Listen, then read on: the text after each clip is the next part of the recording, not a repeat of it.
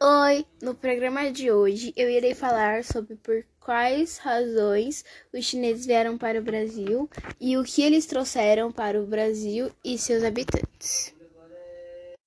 A imigração chinesa no Brasil teve início em 1812, quando Dom João VI trouxe de Macau duzentos ou quatrocentos chineses para introduzir o cultivo de chá no país.